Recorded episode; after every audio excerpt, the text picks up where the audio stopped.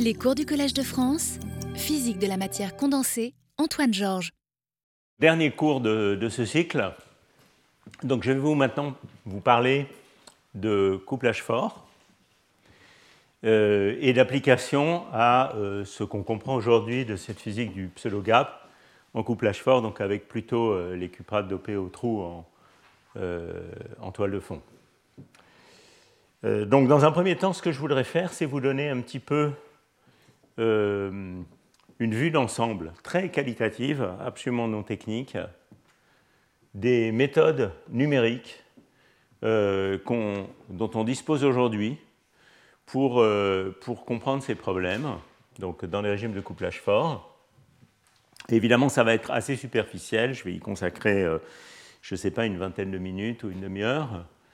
Et pour euh, une vraie introduction plus en profondeur, je vous renvoie au séminaire associé au cycle de cours, donc celui de Fedor Simkovic sur le Monte Carlo diagrammatique qui a eu lieu, celui de, Thomas Schaeffer sur différentes méthodes et ses méthode de diagnostic des fluctuations, dont je vais reparler un tout petit peu aujourd'hui, du 25 mai, et particulièrement les deux séminaires qui auront lieu jeudi euh, prochain, 3 euh, juin, euh, qui seront plutôt du côté réseau de tenseurs, DMRG et développement récent utilisant des méthodes qui couplent l'échantillonnage Monte Carlo et les réseaux de tenseurs, donc ce qu'on appelle METS. Euh, et qui, euh, je pense, complète très bien euh, ce cycle de cours. Et également, dans certaines cours des années précédentes, différentes introductions plus détaillées et séminaires sur ces méthodes numériques. Alors, sur ce dessin un peu cartoonesque, j'ai essayé de vous donner une idée de deux, au moins deux grandes classes de, de méthodes qui sont aujourd'hui très développées. Et essayez aussi de vous montrer, le but de, ce, de ce, slide, c'est de vous montrer euh, où se situe le, terrain pour euh, des progrès et euh, en particulier une, rencontre possible entre ces deux grandes classes de méthodes. Donc en fait, ce qu'il faut comprendre, c'est qu'une une méthode numérique, ce n'est pas juste, voilà, on a une idée de pure mathématique ou d'algorithmique qu'on applique sur l'ordinateur. il y a en général derrière une approche computationnelle, une idée physique, qui est en fait la, base euh, qui, va nous permettre de construire un algorithme autour de cette idée physique. Et euh, les deux grandes idées euh, qui organisent, je dirais, ces deux grands types de méthodes, il s'agit dans un cas de la notion de localité spatiale, et dans l'autre cas de la notion d'intrication, au sens de l'intrication en mécanique quantique, c'est-à-dire en gros, pour le dire de manière simple, la manière dont une fonction onde diffère ou non euh, d'un produit, d'une fonction produit d'état. Euh, alors, parlons d'abord de cette première grande classe de méthodes dont le principe organisationnel, c'est la notion de localité spatiale. Donc, d'abord, dans quel régime de paramètres on peut s'attendre à euh, ce qu'on ait une certaine forme de, localité? Ben, Bien sûr, c'est dans les régimes où les longueurs de corrélation, pour tous les ordres qui peuvent se développer dans le système, on en a vu plusieurs au cours de ce cycle, il y a l'ordre de spin dont on a beaucoup parlé aujourd'hui, mais dans les cours précédents, on a pas mal parlé de stripes et d'ordre de charge. Donc tout ça, ça définit des, des, longueurs de corrélation. Et quand ces longueurs de corrélation sont faibles, eh bien, on peut s'attendre à ce que toute la physique soit relativement locale en espace. Donc ça veut dire qu'on peut construire des approximations successives dans lesquelles on va par exemple supposer que les composantes de la self-énergie locale sont plus importantes que toutes les autres. Ça, ça va naturellement nous conduire à l'approximation de champ moyen dynamique et puis généraliser ces approches en incluant des euh, composantes de la self-énergie à des échelles de distance de plus en plus grandes. Euh, ça, ça va être les extensions en cluster de, de DMFT dont je vais parler un peu dans la suite de ce cours, enfin même pas mal dans la suite de ce cours. Mais enfin, disons, le, principe organisationnel, c'est la localité, et, pour que ces longueurs de corrélation soient, faibles, il faut se placer typiquement dans des régimes de relativement haute température ou des régimes de, de, grand dopage, ce genre de choses.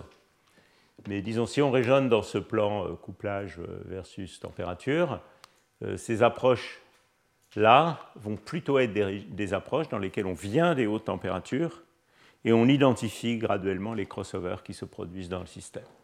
C'est en tout cas une manière de voir les méthodes de type DMFT qu'on appelle maintenant euh, souvent sous un terme plus, général, plus générique, sont les méthodes d'embedding, de quantum embedding ou d'inclusion quantique. L'idée étant qu'on prend un petit système qu'on traite exactement, plongé de manière autocohérente dans un bain qui est le système entier. Euh, à l'opposé de ça, d'une certaine manière, il y a une autre classe de méthodes qui originellement sont des méthodes confinées à température nulle, donc confinées à l'état fondamental, même si la situation évolue rapidement aujourd'hui, vous le verrez dans un séminaire du 3 juin en particulier, et où le principe organisationnel, c'est plutôt l'intrication. Euh, la complexité d'un système quantique, c'est le fait que les fonctions d'onde à n corps peuvent être très différentes, très loin d'un produit de fonctions d'onde, donc euh, avoir une forte, euh, intrication. Mais euh, on a des raisons de penser que l'état fondamental et les premiers états excités ont des degrés d'intrication qui peuvent être relativement faibles, et donc on peut utiliser des méthodes intelligentes de représentation de ces fonctions d'onde en utilisant cette limite sur l'intrication. Et ça, c'est les méthodes de produit euh, de ce qu'on appelle matrix product states, donc état produit de matrice, euh, qui consiste à représenter la fonction d'onde sous une forme compacte, comme un produit de matrice, euh, à réduire la taille de ces matrices pour faire un calcul donné, ce qu'on appelle la dimension de lien ou la bond dimension en anglais, et à faire converger le calcul en fonction de la bond dimension. Donc, l'esprit de ces méthodes, je pense que je l'ai repéré un peu ici, euh, c'est de, dire que si je regarde par exemple dans un modèle de Heisenberg la composante de la fonction d'onde sur les différentes euh, valeurs de, SZ, eh bien je peux approximer cet objet comme un produit de matrice. Vous voyez, ça c'est un indice interne. Chacun de ces objets est une matrice qui dépend de cet euh, état du spin local S mais qui est une matrice de dimension, euh, la, bond dimension par bond dimension. Donc il peut être représenté graphiquement par un tenseur de ce type. Et puis on peut montrer que quand on augmente la taille de ces matrices, eh on a une représentation fidèle et exacte de n'importe quelle fonction d'onde à n-corps. Et euh, je vous renvoie, euh, sans vous en dire beaucoup plus, au séminaire de Miles Studenmayer de jeudi, qui vous donnera une introduction assez général euh, à, ces méthodes-là. Alors, jusqu'à une date récente, ces méthodes de réseau de tenseurs ou de matrix product states et l'algorithme variationnel qui va avec, qui est le groupe d'enlèvement de la matrice densité, qui a été inventé par Steve White euh, en 92, donc euh, essentiellement la même année où les MFT1 étaient inventés, c'est à peu près les mêmes moments. eh bien, originellement, cette méthode était confinée à température nulle. Et ça n'est que relativement récemment, euh, disons au cours des peut-être 7-8 dernières années, que euh, ces méthodes ont commencé à être étendues à température finie en combinant euh, cette représentation compressée efficace des fonctions d'onde avec des méthodes d'échantillonnage Monte-Carlo, ce qui a conduit par exemple, et il y a d'autres variantes, à cette méthode de Minimally Entangled Typical Thermal State, METS, dont vous entendrez parler dans le séminaire d'Alex Vitek le, 3 juin. Et donc ça, ça permet d'étendre ces méthodes à température finie. En même temps, en poursuivant ce type de méthode, en utilisant des, entités, des clusters de plus en plus grands, on peut espérer aller à des températures de plus en plus basses. Et ça, ça définit une sorte de programme de recherche qui est de faire se rencontrer ces deux types d'approches. Alors, soit les faire se rencontrer en, arrivant à étudier le même système dans le même régime de paramètres, par exemple de température, par les deux types d'approches, en essayant de trouver un compromis, une température pas trop basse pour que ces méthodes marchent et pas trop haute pour que les méthodes de type METS euh, marchent, encore que les méthodes de type METS sont assez faciles à étendre même à haute température. C'est plutôt une question de taille de système. Euh, mais disons, je, considère un petit peu que le, le point de rencontre ou le handshake entre ces deux différentes classes de méthodes, euh, c'est un petit peu là que se situent euh, euh, des développements intéressants du point de vue computationnel, enfin au moins certains développements intéressants du point de vue computationnel dans, dans le domaine. Et il y a un certain nombre d'articles récents vous entendrez parler d'un dans le séminaire de l'Alex Vitek jeudi, qui réalise d'une certaine manière ce handshake. on a également un article sur le réseau, modèle du BART sur le réseau triangulaire, où on étudie vraiment le même système par les deux classes de méthodes. Alors, vous avez entendu aussi parler dans le, dans le cadre du séminaire de Fedor en particulier, euh, le, 18 mai, euh, vous avez aussi entendu parler d'une autre classe de méthodes qui euh, utilise un autre principe organisationnel qui est plutôt de partir du régime de couplage faible et puis de faire un, échantillonnage de la série diagrammatique. Donc c'est toutes ces méthodes de Monte-Carlo diagrammatique dont, dont Fedor vous a parlé. Donc là, si vous voulez, c'est plutôt des méthodes qu'on pourrait voir comme ça dans ce plan. Euh, la limitation de ces méthodes, c'est plutôt d'arriver dans le régime. C'est deux choses. C'est d'une part d'arriver à calculer les termes de la série et surtout à la ressommer euh, jusqu'à des températures suffisamment basses ou jusqu'à des couplages suffisamment forts. Et donc cette troisième classe de méthode, elle donne également un, point d'ancrage. C'est aussi euh, une direction de développement très intéressante euh, actuellement dans le domaine euh, des méthodes computationnelles et qui, en fait, a pour terrain de jeu un petit peu justement le régime où on veut réaliser ce handshake. C'est pour ça que c'est intéressant. Voilà, alors je ne vais pas vous parler plus de ces méthodes de Monte-Carlo diagrammatique en détail maintenant, puisqu'elles ont été présentées par Fedor, mais en revanche, je vais utiliser certains résultats dans la, dans la suite du, du séminaire. Alors vous voyez qu'on a donc tous ces différents types d'approches. Il y a d'autres approches aussi. Euh, je devrais également vous parler des méthodes de Monte-Carlo en champ auxiliaire euh, qui euh, cherchent à circonvenir le problème du signe moins fermionique des méthodes déterminantales habituelles en projetant sur les configurations de signes positifs, qui ont été beaucoup développées et qui sont beaucoup développées par des gens comme, comme Shi Zhang ou Miguel Morales au CCQ. Euh, et tout ça a conduit à l'émergence depuis quelques années d'articles dans lesquels euh, un effort est fait pour comparer ces méthodes entre elles et surtout essayer de euh, donner des résultats précis avec des barres d'erreur contrôlées qui puissent établir la physique de ces modèles, alors que ce soit Hubbard ou d'autres choses, dans des régimes de paramètres où on peut les étudier avec plus d'une méthode, de manière à ne plus revenir sur ma méthode donne ci, euh, ta méthode donne ça, et elle ne donne pas la même chose. Et voilà. Euh, voilà, donc c'est un peu cet esprit des multi-method, euh, multi-messenger collaborations. Et il y en a plusieurs déjà. cette liste est tout à fait non limitative. je vais vous donner quelques petits exemples. un article un peu pionnier dans ce domaine, c'est celui qui a été publié il y a un peu plus de cinq ans dans le contexte de la Simons Many Electron Collaboration, qui était surtout euh, euh, des résultats sur les, énergies du système. Euh, il y a un article récent sur, sur les ordres de stripes et dont de densité de spin incommensurable qui compare les méthodes Monte-Carlo déterminantales et les méthodes d'émerger. il y a un article encore plus récent dont je vous parlerai un peu à la fin de ce cours, qui attaque la question de l'existence d'une phase supraconductrice dans le modèle de Hubbard avec T' égale 0, euh, qui utilise des méthodes de DMRG et des méthodes d'AFQMC en particulier, d'autres méthodes aussi.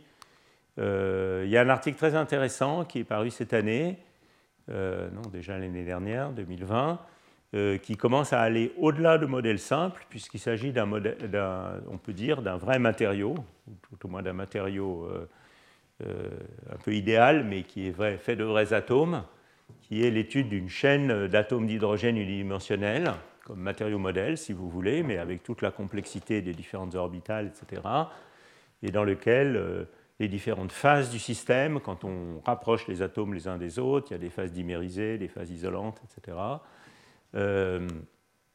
eh bien, ces phases sont comparées entre elles euh, les diagrammes de phase de ce système est établi par la combinaison de différentes méthodes, AFQMC, d'émerger, etc., etc.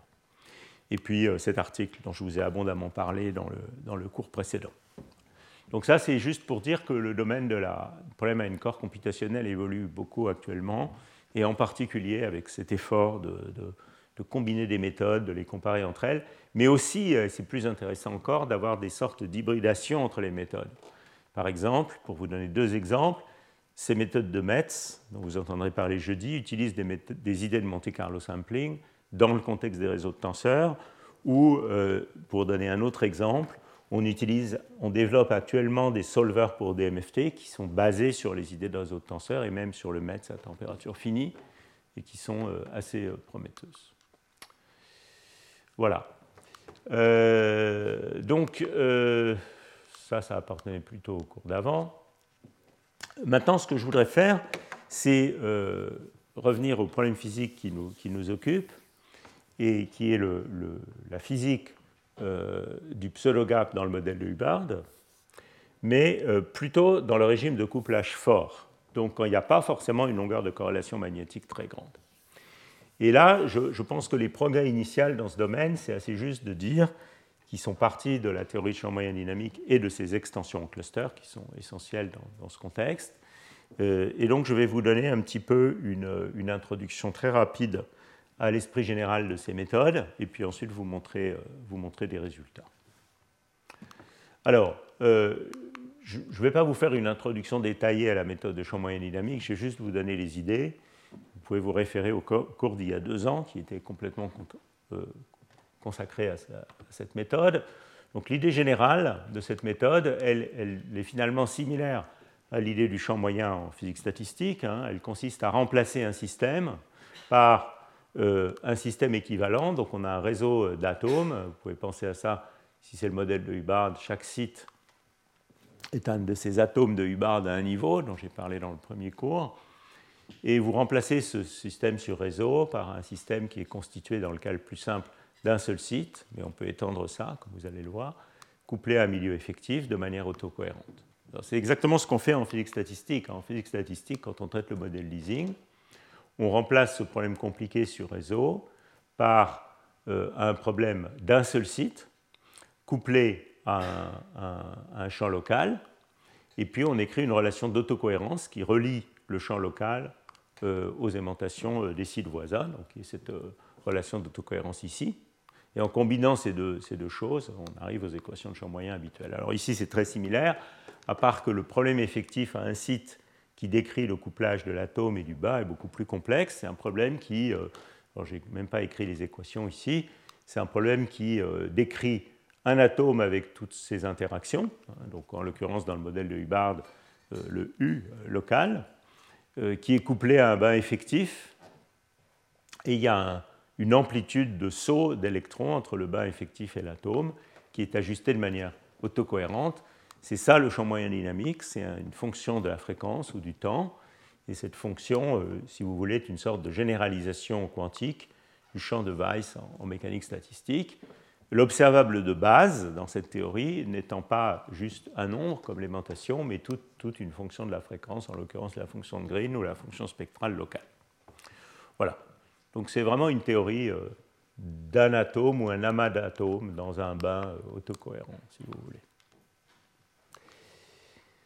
Et comme je vous le disais tout à l'heure, le principe organisationnel de ces méthodes, c'est la localité. C'est-à-dire qu'on euh, va approcher la self-énergie du réseau comme étant un objet local. Donc ça, c'est dans la théorie de champ moyen dynamique à un site. On va voir les généralisations non locales dans un instant. Euh, et, dire que cette self-énergie, eh c'est la self-énergie de l'atome dans son bain, ce qui nous donne une relation euh, d'autocohérence. Donc il nous faut résoudre ce problème d'un atome dans un bain, dans un certain champ moyen dynamique, calculer la fonction de Green locale de ce problème, c'est là où on a besoin d'algorithmes. Et puis ensuite, connaissant cette fonction, calculer euh, la self-énergie et recalculer le champ moyen dynamique et itérer cette boucle, qui est une boucle d'autocohérence, qui nous permet de trouver la solution du problème. Une fois qu'on a convergé cette boucle, on peut tout calculer. On peut calculer la self-énergie du problème, on peut calculer le vertex, qui est une fonction locale, et on peut calculer la fonction de Green sur le réseau, qui est une fonction du moment, hein, et euh, les fonctions de réponse de spin ou de charge, ou de tout ce que vous voulez, qui sont aussi des fonctions du moment et de la fréquence. Voilà. Donc finalement, si vous voulez, tout ça s'inscrit dans un cadre qui est assez comparable euh, à d'autres approches où on a une observable, un choix d'observable, un système représentatif et une relation d'autocohérence. J'ai essayé de présenter le champ moyen de Hartree même euh, de cette manière-là dans le cours précédent. Vous vous souvenez que j'ai fait un parallèle avec la fonctionnelle de densité. Ben, finalement, ici, il y a aussi un parallèle tout à fait similaire où notre observable local, c'est une fonction de la fréquence et du site considéré, qui est un peu l'analogue de la densité locale ou de l'aimantation locale en champ moyen habituel. On a un système représentatif équivalent qui, dans le cas du champ moyen, est un, spin dans un champ extérieur. Dans le cas de la fonctionnelle de densité, c'est des électrons dans un potentiel de Kohn-Sham. Et dans le cas des MFT, ben, c'est un atome dans un, dans, un, dans un bain autocohérent. Et puis on a une, notion de champ de Weiss généralisé, est le champ de Weiss dans le champ moyen habituel, le potentiel de Kohn-Sham en DFT et le champ moyen dynamique dans la théorie du champ moyen dynamique. Tout ça peut se construire comme des fonctionnels ou d'énergie ou d'énergie libre qui dépendent de l'observable considéré. ça met un peu tout ça dans un cadre conceptuel, cadre conceptuel civil. Alors, quand on parle de systèmes où il commence à y avoir des corrélations spatiales, évidemment, le champ moyen dynamique à un site est complètement insuffisant, puisque quand on baisse la température, ces corrélations spatiales se développent. C'est elles qui vont créer la physique, en particulier du pseudo-gap à deux dimensions. Donc, il est clair qu'il faut aller au-delà de l'approximation locale. Et ça, c'est tout un ensemble d'approches qui s'est développé depuis euh, plus d'une vingtaine d'années et qui s'appellent maintenant euh, les méthodes, qui ont tendance à s'appeler les méthodes d'inclusion quantique ou les Quantum Embedding Methods, qui ont également pas mal de succès en chimie euh, quantique, mais dont on peut voir un petit peu des MFT comme, la méthode précurseur de toutes ces méthodes. Euh, donc comment est-ce qu'on étend ça euh, au-delà de la stricte localité spatiale? Une manière de faire ça, alors il y a plusieurs manières de faire. On peut soit euh, utiliser une image dans l'espace réel, donc ça c'est plutôt l'image cluster ou cellulaire d'IMFT. Et puis on peut aussi regarder ça plutôt dans l'espace réciproque, c'est ce qu'on appelle la Dynamic Cluster Approximation, DCA. Euh, ici, sur ce slide, j'ai plutôt illustré la méthode DCA, mais l'esprit est un peu similaire. Euh, dans, le cadre de la méthode DCA, ce qu'on fait, c'est qu'on on construit, une, on, patche la zone de Brillouin en différentes régions. Donc on définit des, sous-régions de la zone de Brillouin. Donc ça, ça serait le champ moyen dynamique habituel consisterait à dire que la self-énergie est uniforme dans toute la zone de Brillouin.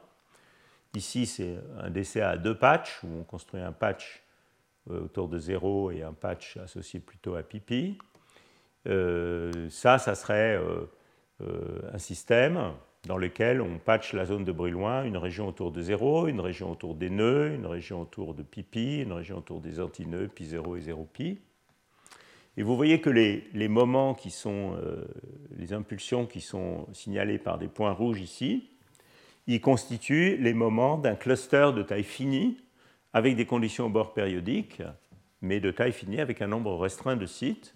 En l'occurrence, ici deux sites, il y a deux points, quatre sites, et ici huit sites, et ici 16 sites.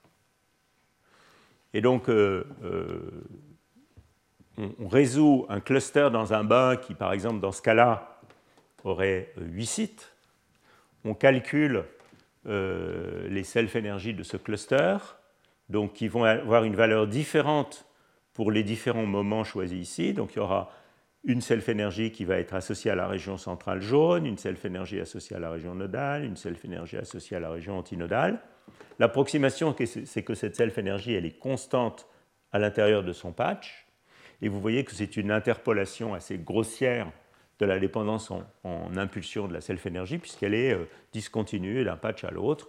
Self-énergie approximée, si vous voulez, euh, si la self-énergie, je ne sais pas moi, une forme comme ça, en fonction de K, je dessine n'importe quoi, hein, euh, eh bien, vous approximez cette self-énergie par une valeur ici, une valeur ici, une valeur là, une valeur là, quelque chose comme ça. Voilà.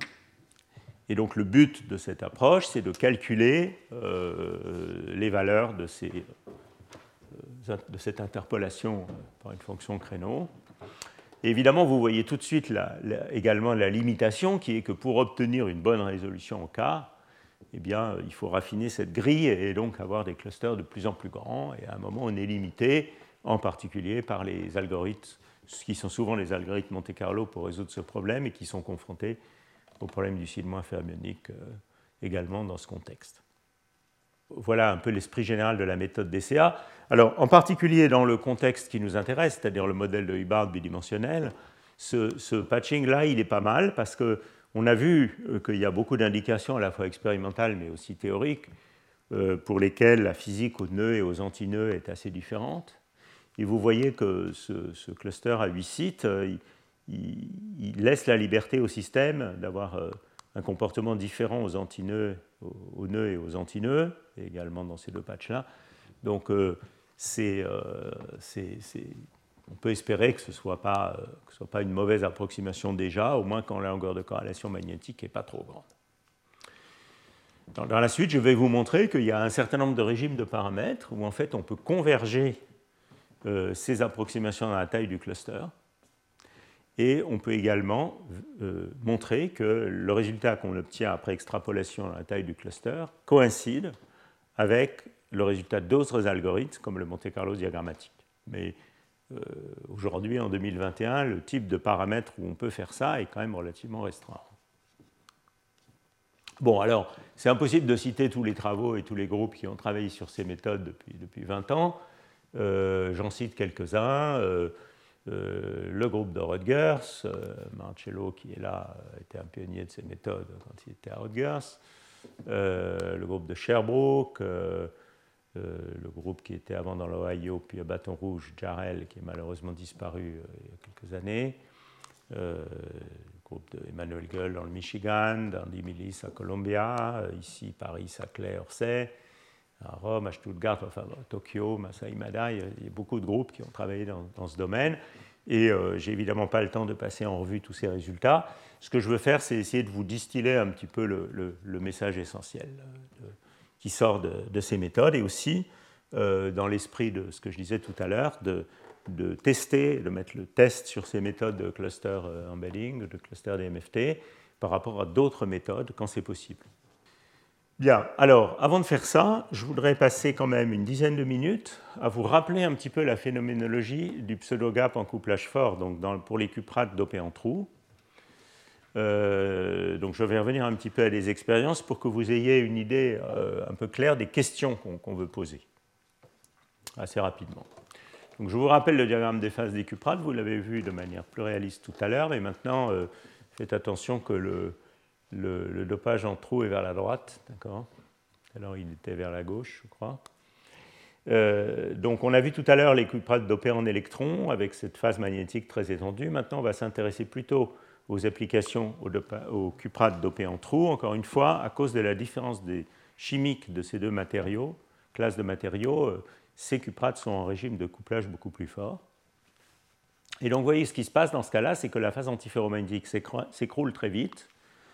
Euh, elle disparaît à des dopages faibles. ici, il y a tout un zoo de phases assez complexes, en particulier dans la LSCO, il y a des phases verts de spin, dont je parlerai un petit peu l'année prochaine dans un autre contexte.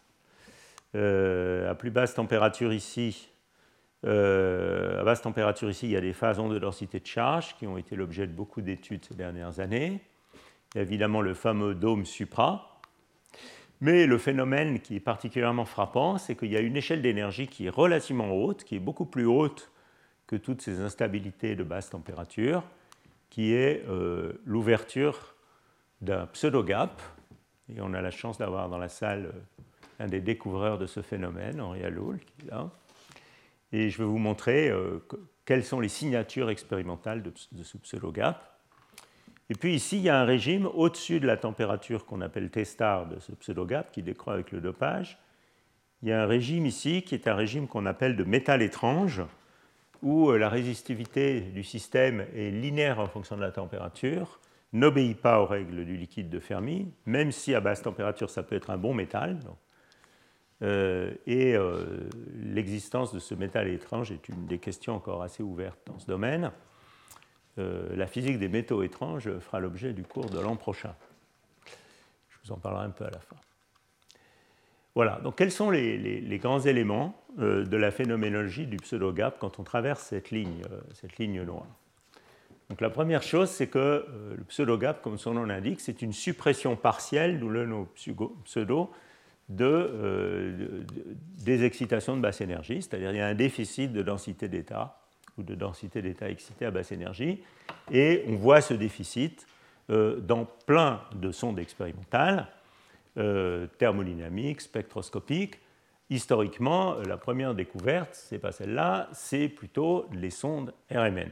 Donc c'est le fait que quand on mesure la susceptibilité magnétique, le night shift en l'occurrence, comprenons-le simplement en termes simples comme la susceptibilité magnétique, dans un métal, on s'attend à avoir une loi de Pauli, donc constante, en fonction de la température. Et eh bien là, dans les cuprates sous-dopées, ce qu'on voit, c'est au lieu d'avoir une, constante, on a quelque chose qui à basse température s'écroule avec la température.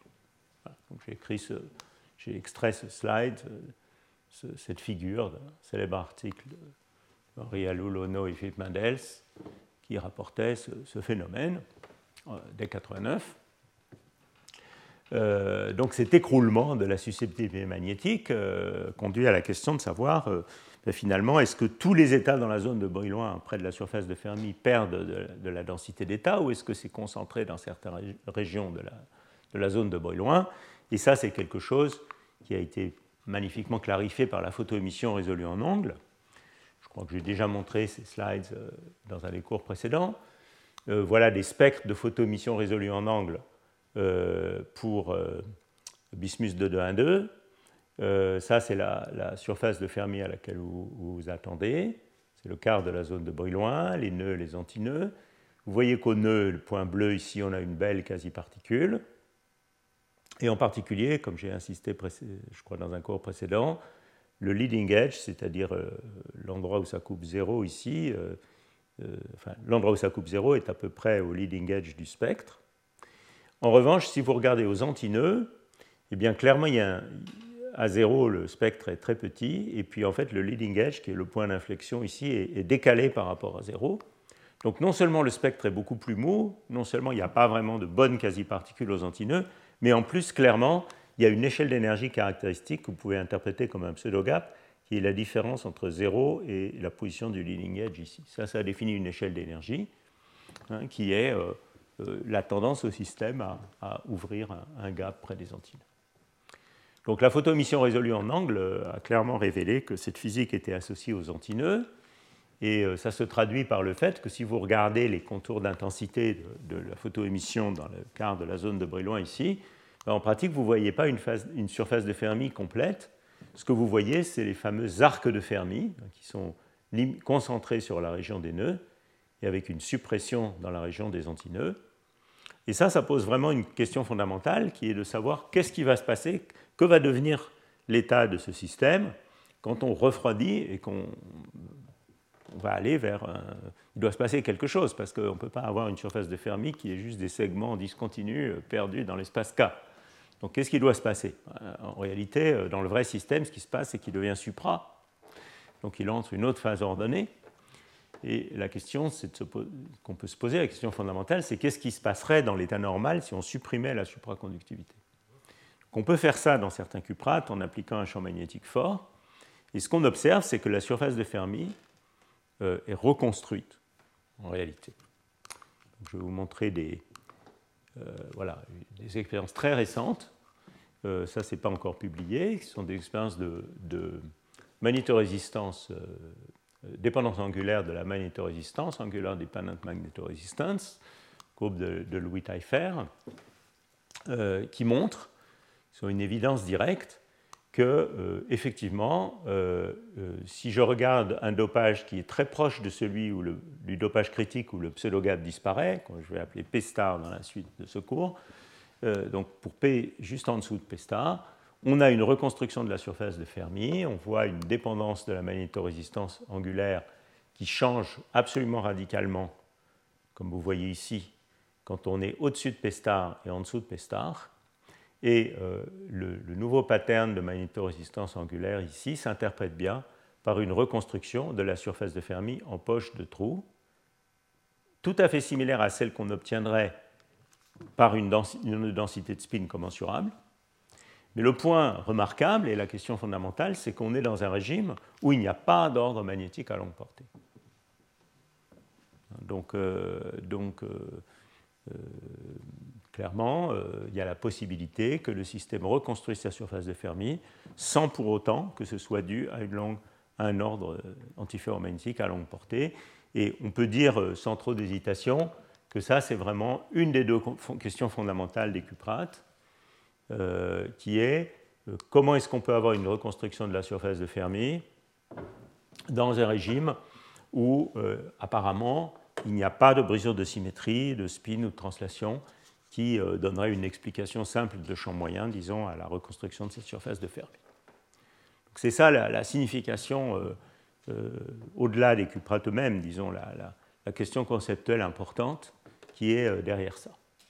L'autre question conceptuelle importante, c'est peut-être les deux questions fondamentales des cuprates, c'est au-dessus du pseudo-gap, près du euh, en particulier au vertical du dopage optimal, on a ce régime de métal étrange, c'est-à-dire ce régime où on a une résistivité linéaire en T, qui maintenant euh, s'appelle quelquefois le métal planckien. et quelle est l'origine de ce phénomène? Quelle est l'origine de cette résistivité linéaire? Donc ça, c'est quelque chose dont je ne vais pas parler dans le cours d'aujourd'hui, mais en revanche, je consacrerai le cycle de cours de l'an prochain à ces métaux planckiens, et en particulier à leur lien avec ce qu'on appelle les modèles SYK, euh, Sajdiafier, Kitaïev, euh, qui ont donné euh, une théorie, ces modèles donnant une théorie de ces métaux planckiens et, du transport en l'absence de quasi-particules. Euh, donc, j'ai essayé de résumer sur ce slide un, petit peu les deux questions, peut-être les plus fondamentales que pose la physique des, cuprates supraconducteurs. Il faut, faut, insister sur le fait que ce n'est pas limité aux cuprates, en particulier l'existence d'un régime de métal planckien ou métal étrange avec une résistivité linéaire en T, c'est quelque chose qui est maintenant assez omniprésent dans la physique des systèmes twistés ou des systèmes de moiré, que ce soit les bicouches de graphène twistées ou que ce soit les, les euh, euh de métaux de transition euh, ou les bicouches de dicalcogénures de métaux de transition, on voit des phénomènes de ce type quand on change l'angle de twist. Euh, et donc c'est une question qui n'est pas une vieille question, c'est une question très moderne pour toute une série de matériaux d'intérêt actuel. Bon, donc ça, c'était euh, mes 10 minutes sur la phénoménologie du pseudogap, sans entrer trop dans, les détails, comme vous pouvez le voir. Et maintenant, je voudrais revenir euh, à la théorie et essayer de vous donner euh, un peu une idée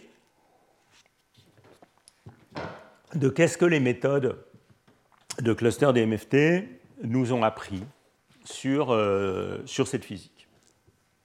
Alors ça, ça remonte déjà à une vingtaine d'années où les premiers calculs de clusters DMFT ont donné, euh, dès le début des années 2000, une claire évidence pour l'existence d'un pseudogap dans le modèle de Hubbard d'opérant en trou. Euh, et maintenant, on le sait, dans un régime où la longueur de corrélation magnétique n'est pas nécessairement grande, elle peut être juste de quelques mailles du réseau. Euh, voilà peut-être un des premiers articles, et on a aussi la chance que le premier auteur de cet article soit dans la salle, Marcello Civelli, euh, dans le groupe de Rutgers à l'époque, où, avec Massimo Capone, Olivier Parcollet, Sarah McCancharla et Gabi Kotlia, ils avaient montré que quand on faisait un calcul cluster d'MFT à quatre sites, à l'époque le cluster c'était quatre sites, eh bien, ce qu'on voyait, quand on changeait, quand on regardait par exemple le régime de bas dopage, eh bien, c'était effectivement qu'il y avait des quasi-particules intenses près des nœuds, et puis des quasi-particules détruites, euh, largement détruites près des antinœuds. Et vous voyez comment ces quasi-particules nodales prennent de la vigueur quand on, quand on dope plus euh, en trou. Donc on peut dire que d'une certaine manière, si je compare un petit peu au diagramme de phase de single side et MFT, cette région, elle vit dans le régime métallique, et puis cette région, elle vit dans le régime incohérent. Donc ça, c'est vraiment, je dirais, les, premières évidences qu'il y a effectivement un pseudo-gap en couplage fort euh, dans le modèle de Hubbard, à faible dopage en trou. Euh, et, depuis, on a fait pas mal de progrès sur la compréhension de ce problème, et c'est ça dont je voudrais vous, parler un petit peu aujourd'hui. Alors, euh, un petit peu après, il y a eu des travaux qui ont essayé de donner une image un peu générique de ce qui se passait. et ça, c'est juste un, peu une représentation des différents régimes, de ce qu'on trouve dans les méthodes DCA. Donc en fait, ces calculs que je vais vous montrer ont été faits en comparant entre eux des résultats alors, je vous ai montré tout à l'heure ces différents. Excusez-moi, je reviens en arrière. Je vous ai montré euh, ces différents clusters. Donc, en fait, je vais vous montrer euh, les résultats d'un article qu'on avait fait euh, avec Emmanuel Gull, Andy Millis et Michel Ferrero et coworkers, dans lequel on comparait les résultats de clusters DMFT à 4 sites, 8 sites et 16 sites, de, DCA, pardon, à 4 sites, 8 sites et 16 sites, donc avec ce patching de la zone de bruit. Et donc, euh, de manière un peu générique, ce qui, se passe qualitativement dans ces calculs, c'est que si je prends maintenant un modèle de Hubbard avec un T', de sorte que j'ai une asymétrie entre le dopage en trou et le, dopage en électron, hein, vous vous souvenez que quand T' égale 0, il y a une symétrie particule-trou, voire le cours 1, mais quand T' est non nul, euh, cette symétrie, elle change T' en moins T'. Donc si j'ai un T' fixé à une certaine valeur, le diagramme de phase n'est plus symétrique entre particules et trous. Hein. Donc euh, là, on compare euh, le régime dopé en électrons et le régime dopé en trous à U fixé. Donc ce n'est pas forcément réaliste pour comparer, comme je l'ai expliqué tout à l'heure, les cuprates dopés en électrons et les cuprates dopés en trous, puisqu'ils euh, n'ont pas la même valeur de U. Mais bon, faisons cette comparaison. Donc ce qu'on trouvait dans cet article, c'est que quand vous dopiez en, en trou, vous voyez la densité va de 1 à 0,6 ici, on dope en trou, eh bien en fait, évidemment, à grand dopage, on a un, liquide de Fermi isotrope sur la surface de Fermi, donc quelque chose qui, où la solution single-side MFT serait suffisante. Puis quand je me rapproche du demi-remplissage, il y a un régime où on commence à avoir une différenciation entre les nœuds et les antinœuds. Donc c'est euh, ce qu'on voyait déjà dans le transparent précédent du travail de Marcello Civelli. Et puis quand on se rapprochait encore plus de demi-remplissage, il y avait une phase où la région antinodale était vraiment gapée avec une incompressibilité aux antinœuds, et puis la région nodale était métallique. Euh, en revanche, quand on dopait en électrons, ce qu'on voyait, c'est qu'il y avait aussi une... Euh, évidemment, il y a un liquide de Fermi euh, isotrope à grand dopage. Près du demi-remplissage, il y avait un régime différencié, mais pour les paramètres étudiés dans cet article, on ne voyait pas ce régime où on a une, une sélectivité en, patch euh, avec, euh, avec, une incompressibilité aux antinœuds. Donc il y a, déjà même à U donné, il y a une asymétrie entre particules et trous euh, dans, ce, dans ce système. Alors voilà un résultat qui illustre cette notion d'incompressibilité aux antinœuds. Donc ce que vous voyez ici, c'est la, la, densité qui est dans chacun des patchs de la, zone de Brillouin. Donc ici, c'est la, la densité totale en. Alors non, la densité totale n'est pas représentée ici, excusez-moi. Euh, la densité du patch nodal en rouge et la densité du patch antinodal en bleu. Vous voyez, ça c'est pi sur 2, pi sur 2, ça c'est pi 0 en bleu. Et donc vous voyez que euh, le système a un gap. Donc un gap, ça se manifeste comme un plateau dans n versus mu. Hein. donc vous voyez que le système a un gap qui est défini par ces deux flèches-là. Euh, donc ça, c'est vraiment l'isolant de Mott, hein, où le système a un gap.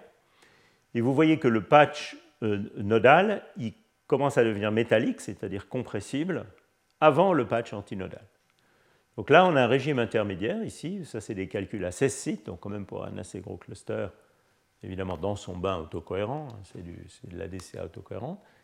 vous voyez qu'ici, on a un régime où euh, le système est métallique, parce que le patch nodal est métallique, mais le patch antinodal, lui, continue à être incompressible. Donc on a véritablement dans ce système qui est discrétisé avec un cluster, on a véritablement une image du régime pseudo-gap dans lequel le, patch antinodal est carrément gapé, carrément incompressible. Voilà, alors si on regarde les choses maintenant en fonction de la température plutôt, ça c'était à température fixée, basse, si on regarde les choses en fonction de la température, il y a un diagnostic très simple de l'existence du pseudo-gap. Donc ça, c'est des résultats qui ont été obtenus par Wei Wu, qui était postdoc au Collège de France il y a quelques années, en DCA 8 sites, en fonction de la température, avec une certaine valeur de T', et vous voyez qu'on est à U sur T égale 7. Donc on est quand même dans un régime déjà de couplage beaucoup plus fort que celui du cours de tout à l'heure, où U valait 2. Donc vous voyez, ce qu'on voit ici, c'est que euh, ça, c'est l'estimateur, disons, de la, la densité d'état aux antinœuds la fonction spectrale aux antinœuds. Donc à grand dopage, ici 15%, eh bien, euh, cette densité d'état croît, puis elle finira par saturer à basse température, donc régime typiquement métallique. En revanche, à bas dopage, ce qui se passe, c'est qu'elle croît un peu, et puis finalement, elle atteint un testar, et puis elle redécroît. Finalement, cette courbe, elle fait beaucoup penser à la courbe expérimentale du night shift, hein, et vous verrez après, tout à l'heure, des calculs explicites de la susceptibilité magnétique avec ce maximum caractéristique. Et ce que vous voyez aussi ici, c'est que ce testar, eh bien, il décroît. Donc, donc ça, si vous voulez, c'est la manière de diagnostiquer euh, l'échelle de ce crossover euh, testar. C'est simplement le maximum de cette courbe. Et vous voyez que ce, maximum, il décroît quand on, quand on augmente le dopage. C'est cette ligne qui chute quand on augmente le dopage. tout ça semble assez cohérent avec même la, phénoménologie de, tout à l'heure. Alors en fait, on peut interroger un petit peu les calculs numériques en essayant de comprendre d'où vient euh, la physique qui est sous-jacente. Est-ce que ça se passe dans le canal de spin, dans le canal de charge, etc. Et je vais vous montrer ça un petit peu plus tard. Euh, on en a déjà entendu parler dans le séminaire de Thomas Schaeffer, qui montrait comment on pouvait faire un diagnostic de fluctuation hein, euh, de, ces, calculs. Mais on peut faire d'autres choses aussi, et ça c'est quelque chose qu'on avait fait avec, Michel Ferrero, dans lequel on regardait dans le contexte du calcul Monte Carlo quels étaient les états du cluster qui dominaient la fonction de partition. Et ce qu'on voit, c'est que dans le régime de bas dopage où il y a un pseudo-gap, les états du cluster qui dominent euh, la fonction de partition, c'est les états singulaires. Donc on a apparié les spins euh, en état singulaire euh, par le super-échange. Vous voyez, cet état singulaire, là, c'était juste du, cluster des de deux sites, donc avec juste un dimère. C'est cet état singulaire sur le dimère qui domine. Euh, l'état immédiatement voisin, bah, c'est tout simplement l'état où il y a un trou. Et donc à bas dopage, en fait, on a un modèle effectif dans lequel on peut se représenter le système comme une soupe de dimères dans lequel on a des trous qui se promènent. C'est un petit peu une image comme celle de la Resonating Valence Band dopée. Il y a d'ailleurs des modèles effectifs qui ont été construits dans ce sens, euh, un peu sur la base de ces résultats numériques. Puis quand on augmente le dopage, eh bien, vous voyez que l'état singulaire euh, devient moins important que l'état dopé, et donc ça, c'est plutôt le régime de liquide de Fermi habituel. Donc on a déjà, à partir de ces histogrammes d'état, l'idée que c'est bien euh, l'existence de singulaires euh, couplage de super-échange qui est responsable du pseudo-gap. Vous verrez que dans le diagnostic de fluctuation, c'est encore beaucoup plus, clair. Bon, alors tout ça, c'est du DCA ou du cluster des MFT, donc on pourrait dire, bon, euh, finalement, euh, vous êtes limité en taille de cluster. Euh, est-ce que vous savez vraiment que, cette physique est bien celle du système à la limite thermodynamique? Et donc, il y a eu des progrès récents sur ce sujet. Donc, ce qui vient maintenant illustre le thème général du cours qui est modèle de Hubbard de progrès récents. Donc, on, a pu, dans certains régimes de paramètres, trouver, un, réaliser ce handshake entre des méthodes euh, de Monte Carlo diagrammatique direct sur le réseau et ces méthodes de DCA ou de cluster DMFT extrapolées en taille de cluster, donc à la limite thermodynamique pour la taille du cluster. Donc ça, c'est euh, malheureusement quelque chose qu'on ne peut pas faire dans beaucoup de régimes de paramètres, hein. il faut quand même être réaliste et honnête. Mais enfin, on peut trouver un régime intéressant, et en poussant les algorithmes et le développement euh, des méthodes au maximum, on peut quand même trouver un régime où on peut le faire. Euh, et il euh, n'y a pas de secret. En fait, euh, c'est une bonne idée de se placer dans un régime qui est un peu au voisinage du maximum du dôme de TNL versus U, qui est un dôme de champ moyen, d'accord, à 2D, mais enfin qui vous définit quand même la région où les corrélations magnétiques sont les plus fortes, pour avoir une chance. Donc c'est ça qu'on a fait, on a astucieusement choisi cette valeur de U. C'est vraiment le premier article qui réalise ça, donc faut pardonner le choix d'un régime de paramètres spécifiques pour que les choses marchent, euh, et une valeur de T' euh, assez réaliste pour les cuprates et assez grande, comme vous voyez ici, et puis un dopage très petit, choisi aussi pour essayer d'avoir un T-star le plus haut possible. Bon, donc en optimisant un peu tout ça, on arrive à réaliser cette chose que les méthodes de Monte Carlo diagrammatique, on peut les faire marcher en convergeant la série. Donc euh, je vous renvoie au séminaire de Fedor. Et puis les méthodes de DCA, on peut les faire marcher sur des clusters de taille 8, 16, 32, je ne sais plus jusqu'à combien on était allé. et le résultat est, ici, jusqu'à 64 en fait. 64 sites. Donc ça, c'est quand même assez massif. Et donc ce que vous voyez ici, c'est la, self-énergie à la première fréquence de Matsubara en fonction de K dans la zone de Brillouin. Donc en suivant un trajet qui part de 0, 0, pi 0, pi pi, 0, 0. Donc en suivant ce trajet-là. Donc, là, vous allez vers les antinœuds, euh, et puis là, vous traversez le nœud. Et donc ça, c'est la partie imaginaire de sigma qui est négative, moins im sigma, c'est le scattering rate. Et donc ce que vous voyez ici, c'est que ça, c'est la courbe de Monte Carlo diagrammatique en violet. Euh, et donc vous voyez clairement qu'il y a un scattering rate qui est beaucoup plus grand au, au, nœud, pardon, aux antinœuds euh, qu'au nœud, qui va être par là. Euh, il y a une différenciation d'à peu près 50% entre les deux.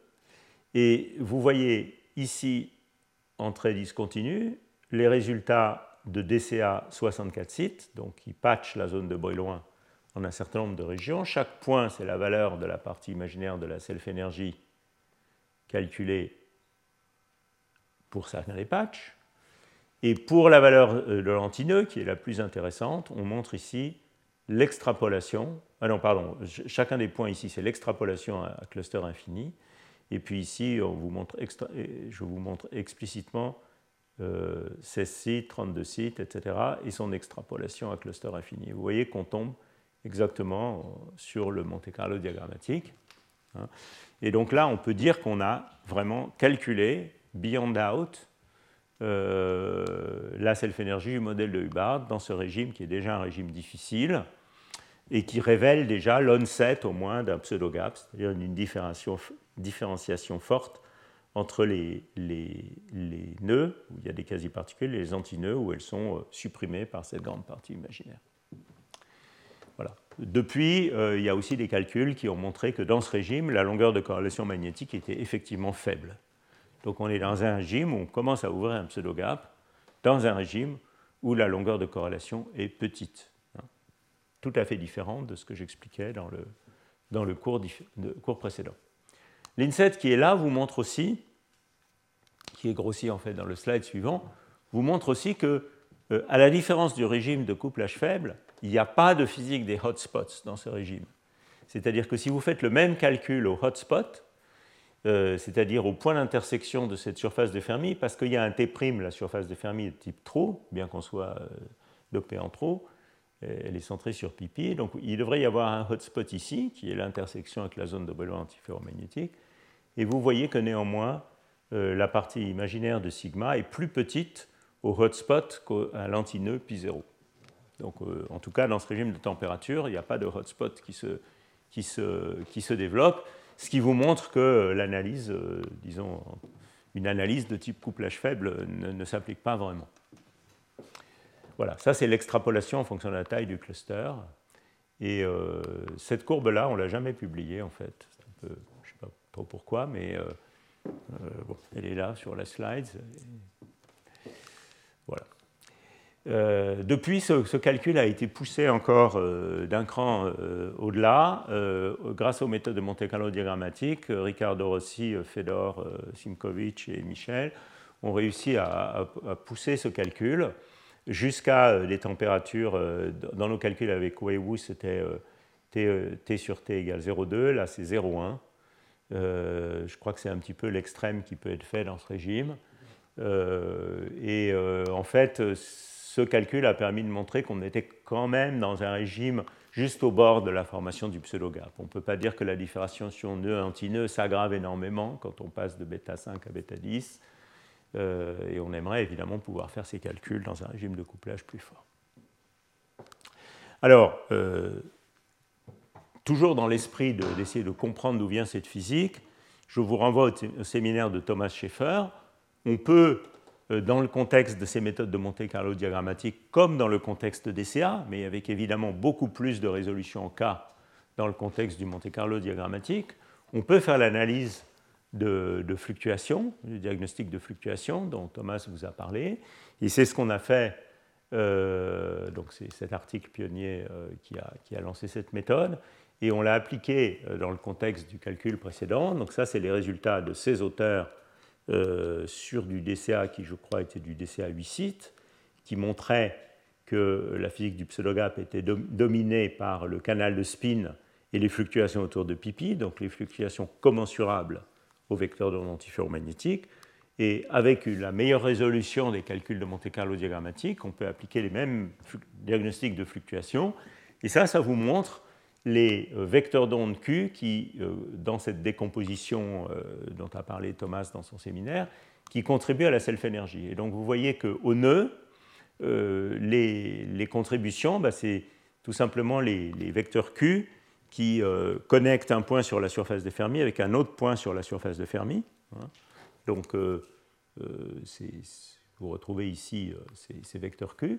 Par contre, ce qui est très intéressant, c'est qu'aux antinœuds, ce n'est pas ces vecteurs Q-là, les vecteurs Q qui dominent, ce n'est pas surface de Fermi à surface de Fermi, c'est les vecteurs, c'est le, vecteur pipi.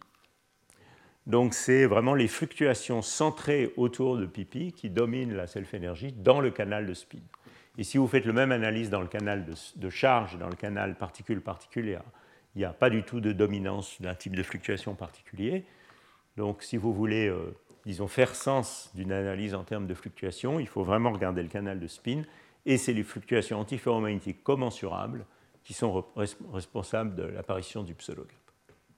Voilà un petit peu l'état des, progrès euh, les plus récents sur ce sujet. Euh, il y a d'autres choses qui se préparent, intéressantes, en particulier en Monte Carlo diagrammatique. Mais je pense que euh, ces travaux montrent de manière tout à fait claire, 20 ans de travaux sur cluster d'MFT, et puis ces travaux de Monte Carlo diagrammatique et leur réunion montrent clairement que la physique du pseudogap en couplage fort, il est lié aux corrélations antiferromagnétiques, aux corrélations commensurables à haute température. On a vu qu'à haute température, le pic des fluctuations était commensurable de toute façon, était pipi, que déjà dans ce régime, ces fluctuations, même quand elles avaient une longueur de corrélation courte, créer un pseudogap. je crois que c'est ça un peu la, conclusion générale de, tout ça.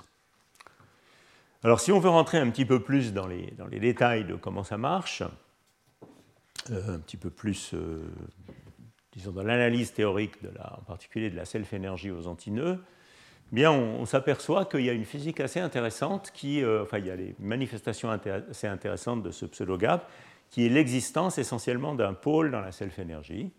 Alors ça, ce n'est pas tellement étonnant, parce que si vous voulez supprimer la densité d'état à basse fréquence, ça c'est un plot de la densité d'état aux antinœuds pour un certain régime de paramètres euh, prolongé analytiquement sur l'axe des fréquences réelles, donc vous voyez le, pseudogap ici, eh bien, euh, pour créer ce pseudogap, il faut bien que la partie imaginaire de sigma soit grande, c'est ça qui tue le poids spectral. Effectivement, ce que vous voyez quand vous calculez la partie imaginaire de sigma aux antinœuds, c'est qu'il se développe un pôle. Euh, là, on a fixé ce pôle, le moment à pi 0, donc ce pôle n'est pas nécessairement à fréquence nulle, hein, il est euh, à une certaine fréquence qui dépend de t'.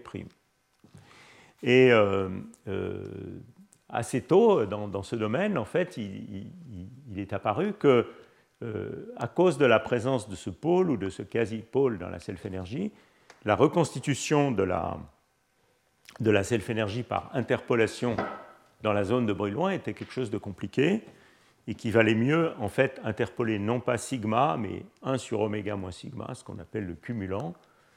Et voilà euh, euh, un petit peu euh, certains articles qui ont, qui, ont été, qui ont débuté ça, en particulier Tudor Stanesco, collaboration avec Kotler Rodgers, ont beaucoup insisté sur la nécessité d'utiliser ces, ces, interpolations de cumulants pour, pour reconstituer la self-énergie.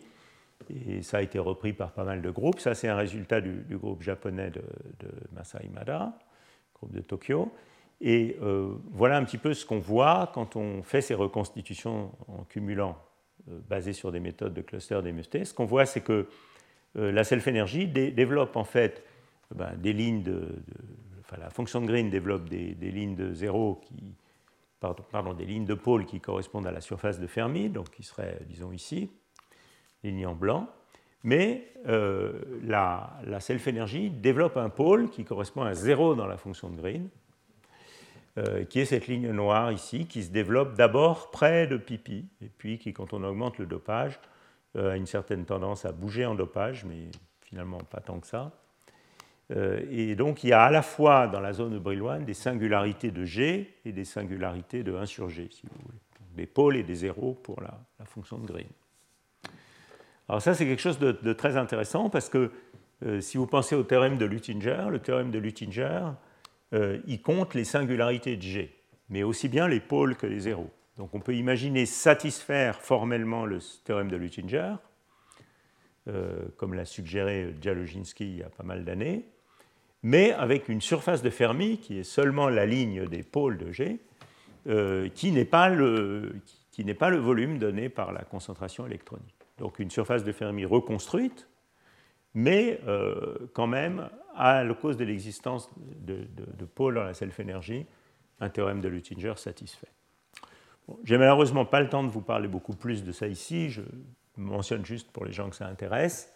Euh, c'est euh, de toute façon encore un peu spéculatif, cette question-là, mais c'est sûrement une question intrigante en rapport avec la reconstruction de la surface de Fermi sans brisure de symétrie.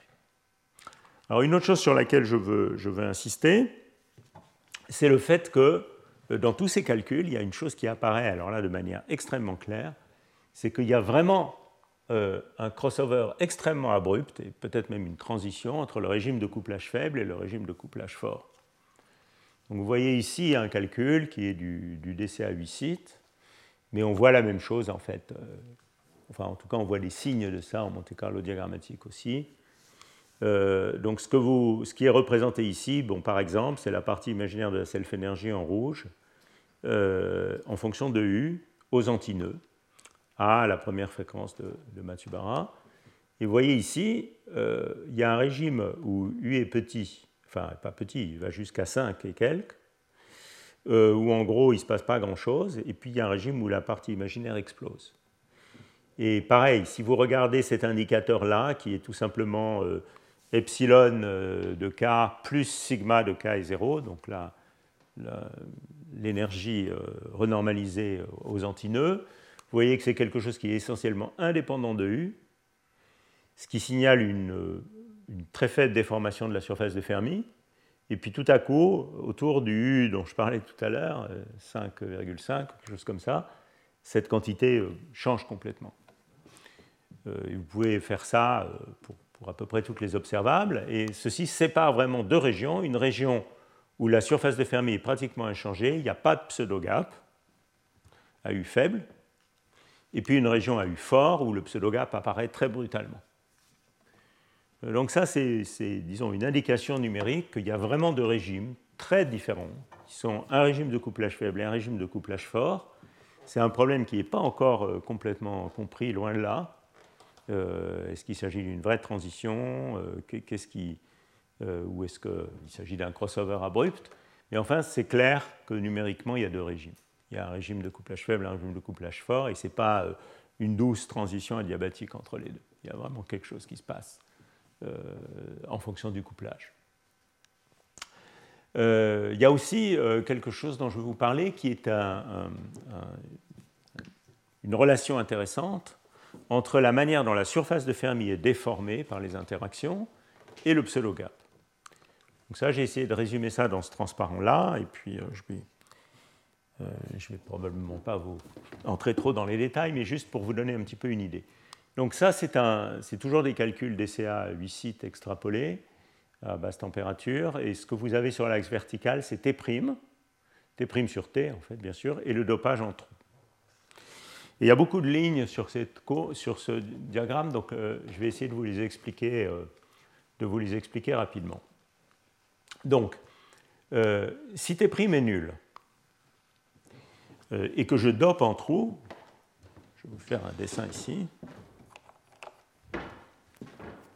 Si T' est nul et que je dope en trou, la surface de Fermi sans interaction est une surface de Fermi de type électron, comme on dit, c'est-à-dire qu'elle est centrée en 0,0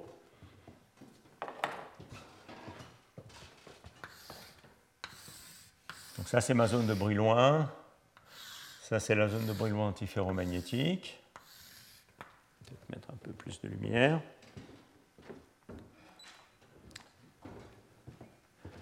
Donc si T' égale 0 et que je dope en trou,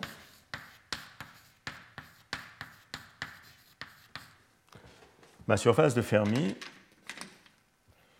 va être comme ça. On parle quelquefois de surface de Fermi de type électron. En revanche, si T' est différent de 0, et en l'occurrence ici, ils ont T' négatif par exemple, à faible dopage, la surface de Fermi va être de type trou, c'est-à-dire qu'elle va être quelque chose comme ça. Et puis quand j'augmente le dopage, il va y avoir un dopage critique où ces deux points se touchent et où je retrouve une surface de Fermi de type électron. Donc dans le système sans interaction, il y a une ligne dans le plan T' dopage où on passe d'une surface de Fermi de type trou à bas dopage à une surface de Fermi de type électron, si vous voulez centrer à pipi à basse dopage, à centrer en 0,0 à haut dopage. Cette ligne, c'est la ligne pointillée bleue. ça s'appelle aussi une transition de Lifshitz, c'est-à-dire c'est une transition de la topologie de la surface de Fermi qui passe en dessous de cette ligne d'une surface ouverte, centrée sur pipi, à une surface fermée, centrée sur 0,0, ici. Donc ça, c'est ce qui se passe dans le système sans interaction. Alors ce qu'on trouve, c'est que dans le système avec interaction, donc ça c'est U égale 7, donc c'est un régime de couplage fort, eh bien si on essaye avec les diagnostics qu'on a en DCA, c'est-à-dire en suivant euh, seulement quelques impulsions dans l'espace K, si on essaye de suivre l'endroit où se passe cette transition topologique, cette transition de Lifshitz, eh bien vous voyez, c'est la ligne bleue en très continu qui se confond avec la ligne noire ici, mais il y a une ligne bleue là. Et vous voyez qu'elle est considérablement décalée en présence d'interaction par rapport à la ligne sans interaction. Ce qui veut dire que si vous prenez T' égale 0 et que vous dopez le système en trou, vous devriez, du point de vue du système libre, trouver une surface de type électron, comme ceci. Mais en réalité, la surface du Fermi du système en interaction reste de type trou jusqu'à ce point, dopage critique de l'ordre de 10%, disons ici, où elle va finalement passer du côté, euh, du côté electron-like. Donc ça, ça veut dire qu'il y a une très forte déformation de la surface de Fermi par les interactions. Et c'est quelque chose qui a été sous-apprécié euh, pendant des années dans le domaine des cuprates supraconducteurs, où euh, beaucoup de gens disaient euh, mais en réalité, si vous comparez la surface de Fermi mesurée en ARPES à la structure de bande, eh ces deux surfaces sont très proches. Et donc, il y a très peu d'effets de déformation de la surface de Fermi par les interactions. Et alors, ceci, effectivement, est correct pour beaucoup de cuprates parce qu'ils ont des T' assez grands. Donc, on est ici, vous voyez que ces deux lignes sont très proches l'une de l'autre. Mais ce n'est pas du tout une raison pour en tirer une conclusion générale sur le modèle de Hubbard du point de vue théorique, et en particulier si T' est beaucoup plus petit, eh bien ça ne va pas être le cas, d'après euh, tout au moins ces résultats. Donc on aurait une forte déformation de la surface de Fermi par les interactions et une tendance à générer une surface de Fermi de type trou quand la surface de Fermi libre devrait être de type électron. Et effectivement, c'est intéressant de voir qu'il y a des familles de cuprates qui ont des T' sur T plus petits, comme LSCO, qui ont des familles de T' sur T plutôt autour de 0,15, donc ici, et où pour faire coller la surface de Fermi mesurée en ARPES à la structure de bande, euh, eh bien en réalité, euh, les gens qui font l'analyse changent T' sur T en fonction du dopage pour que les deux choses collent. Mais en réalité, euh, c'est le signe évident qu'il y a une déformation de la surface de Fermi par les interactions. Donc ça, c'est une première chose. La deuxième chose, c'est qu'il existe un régime ici, à T' relativement faible, où l'apparition du pseudo-gap, qui est la ligne noire, donc je vous ai montré tout à l'heure que le pseudo-gap c'était un phénomène abrupt, et là, effectivement, il y a une ligne où on peut analyser l'existence ou non d'un pseudo-gap dans les calculs, et on voit qu'il y a un régime où euh, le changement de topologie de la surface de Fermi et la disparition du pseudo-gap coïncident, Et puis à plus grand T', ces deux choses sont différentes. Le pseudogap disparaît avant que la surface de Fermi euh, ne change de, trou à électrons. Ça, c'est la signification de la ligne noire, c'est l'existence du pseudogap. Alors ça, ça nous dit quoi? Ça nous dit qu'effectivement, euh, quand on est à l'été prime pas trop grand, on doit observer la disparition du pseudogap au même endroit que la transition topologique, la surface de Fermi, c'est ce qu'on voit effectivement dans les matériaux de la famille LSCO. Par contre, quand on va à des matériaux de type YBCO où T' est plus grand, eh bien, euh, le pseudogap disparaît bien avant le changement topologique de la surface de Fermi, donc c'est cohérent avec cette observation-là. Et euh, il y a aussi une observation qui est générale dans la physique des cuprates, c'est qu'on n'observe jamais de pseudogap quand la surface de Fermi mesurée en ARPES est de type électron, c'est-à-dire euh, est centrée euh, en 0,0 comme ça. effectivement, ça c'est cohérent avec ce diagramme, puisque vous voyez que dans tout le régime où le pseudogap existe, qui est ici, eh bien, la surface de Fermi est effectivement de type trou, Ici, il existe un régime où la surface de Fermi est de type trou, mais où il n'y a pas de pseudogap, mais il n'y a nulle part dans ce diagramme euh, une surface de Fermi du vrai système en interaction de type électron euh, et qui aurait aussi un pseudogap. Voilà, donc il y a, une, relation intéressante euh, qui est pas, entre, entre cette question du changement de la topologie de la surface de Fermi euh, et, le, pseudogap. Et en fait, cette relation, euh, elle, est, liée à l'existence de ce pôle dans la self-énergie, puisque l'existence d'un pôle dans la self-énergie par Kramers-Kronig donne aussi euh, une, grande une, valeur importante à la partie réelle de sigma qui est responsable de la déformation de la surface de Fermi. Donc en fait, ces deux aspects, ces deux aspects sont liés. Voilà. Alors, on peut pousser les comparaisons entre ces calculs et les expériences, et ça, c'est quelque chose qui s'est pas mal développé aussi dans les années récentes, avec en particulier la capacité dans ces méthodes de, calculer des fonctions de réponse à deux particules, et pas seulement, euh, comme je vous ai montré jusqu'à maintenant, des self-énergie ou des fonctions de Green. Donc, euh, on a pu, dans les, années récentes, faire des calculs, en particulier le groupe d'Emmanuel Gull et Landy Millis ont fait des, très beaux calculs des fonctions de réponse à deux particules. Et donc, voyez par exemple un, calcul du night shift en fonction de la température, euh, qui vous montre bien que le night shift a un beau maximum dans le régime pseudo-gap. Euh, je vous rappelle les, expériences que j'ai mentionnées tout à l'heure. Bon, alors évidemment, on a déjà euh, beaucoup, beaucoup dépassé l'heure. Donc, je vais essentiellement m'arrêter.